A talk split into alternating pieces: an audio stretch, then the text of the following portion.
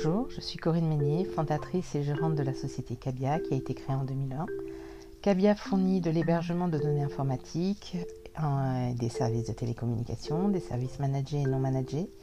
Je suis présidente de l'association Cloud qui a pour objectif de faire connaître les talents de l'IT sur la région sud. Je vous souhaite la bienvenue sur ce podcast. Ceci est mon premier épisode. Je vais donc tenter de faire en mieux et de vous présenter un sujet qui est d'actualité, qui est la communication unifiée. Donc, euh, c'est parti. Vous avez pris l'habitude de synchroniser vos informations entre votre tablette, votre smartphone et votre ordinateur. Et peut-être qu'au sein de votre entreprise, cela ne se fait toujours pas. C'est ce qu'on appelle la transition numérique et c'est un moment où il faut amener vos collaborateurs justement vers cette communication unifiée pour un traitement simplifié de l'information. Je vais vous faire quand même un petit point sur le marché des télécommunications en 2020, à l'instant T comme on dit. Le gouvernement souhaite que l'Hexagone soit maillé de tout fibre optique pour 2021. C'est un louable challenge que nous souhaitons tous voir se réaliser. Dans mon cas, pour ne cesser, lorsque je suis au fin fond de l'Auvergne chez mon papa, de chercher du réseau, peut-être que quelque part c'est peut-être un mal pour un bien parce que je fais une petite euh, diète euh, numérique. En 2017, Orange a annoncé la fin du RTC. Le RTC, c'est le réseau téléphonique commuté, c'est donc euh, ce que vous avez connu, c'est le téléphone fixe classique qui achemine les communications euh, juste de voix, pas d'image. Donc à partir de ce moment, les choses ont commencé à s'enclencher pour le déploiement de la fibre. C'est-à-dire que lorsque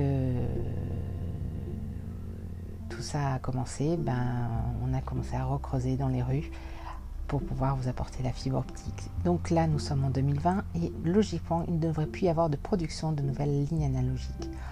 En 2020, on arrête la production des lignes numériques T0 et T2. Cette technologie qui date des années 70 et qui a permis de focaliser sur une ligne jusqu'à 30 appels en simultané. Une révolution en son temps. En 2021, donc, c'est la première vague de fermeture technique des services qui est prévue. Toutes ces évolutions ont apporté des chamboulements auprès des acteurs historiques. Il y a eu du rachat, des fusions, des changements de nom. Et le paysage a changé avec la venue de la VoIP, donc la Voice Over Protocol, Internet Protocol. C'est quelque chose qui peut paraître simple maintenant et logique, mais ça a mis, euh, mis du temps pour arriver euh, et bien arriver dans nos usages. Il y a aussi eu le tarif de consommation. Je pense que certains d'entre vous se souviennent euh, de leurs parents qui leur disaient euh, Tu peux raccrocher, ça fait longtemps que tu es au téléphone. Mais maman, c'est pas moi qui appelle. Donc on avait souvent des budgets colossaux et surtout pour l'international.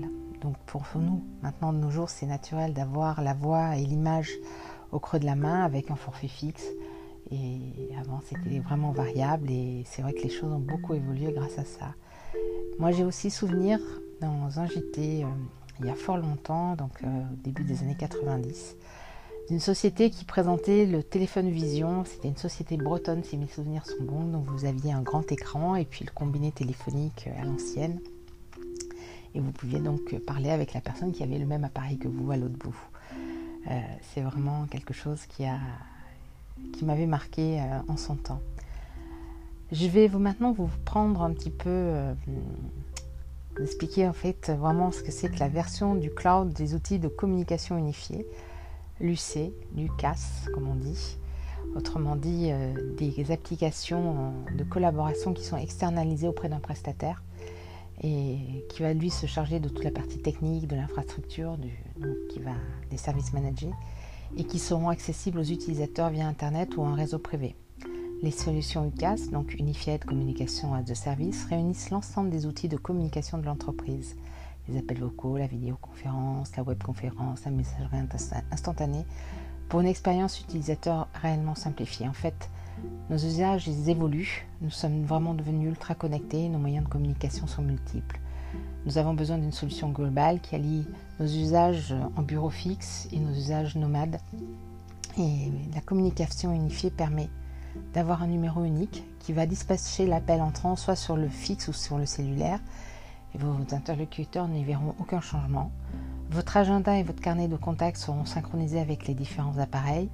On pourra aussi donc les partager avec des collaborateurs et donc euh, surtout pour les agendas c'est très important. vous choisirez les personnes avec qui vous avez envie de partager ces informations. Vous bénéficiez aussi d'une messagerie instantanée en interne sur vos serveurs qui permettent une plus grande sécurité de vos échanges. Avec vos CRM aussi, c'est important, c'est utile, euh, parce que tout d'un coup, tout est unifié dans un seul, euh, un seul endroit, notamment lorsque vous avez un service client et un service commercial qui, euh, qui communiquent bien. Nous, actuellement, nous avons un CRM maison, donc il n'est pas encore accessible via une application mobile, parce qu'à bah, la base, nous ne sommes pas des, nomades dans l'âme, même si nous venons d'ouvrir un, bureau, un second bureau sur Sofia. Euh, c'est vrai qu'on commence à y, penser et à envisager de, de découvrir euh, une autre façon de travailler. Mais par contre, si vous, vous avez envie de nous raconter dans un commentaire ou de nous écrire, nous lire ou de nous laisser un message, comment vous gérez le concept unique, communication unifiée avec un CRM, on va adorer vous lire. Ça, c'est une évidence.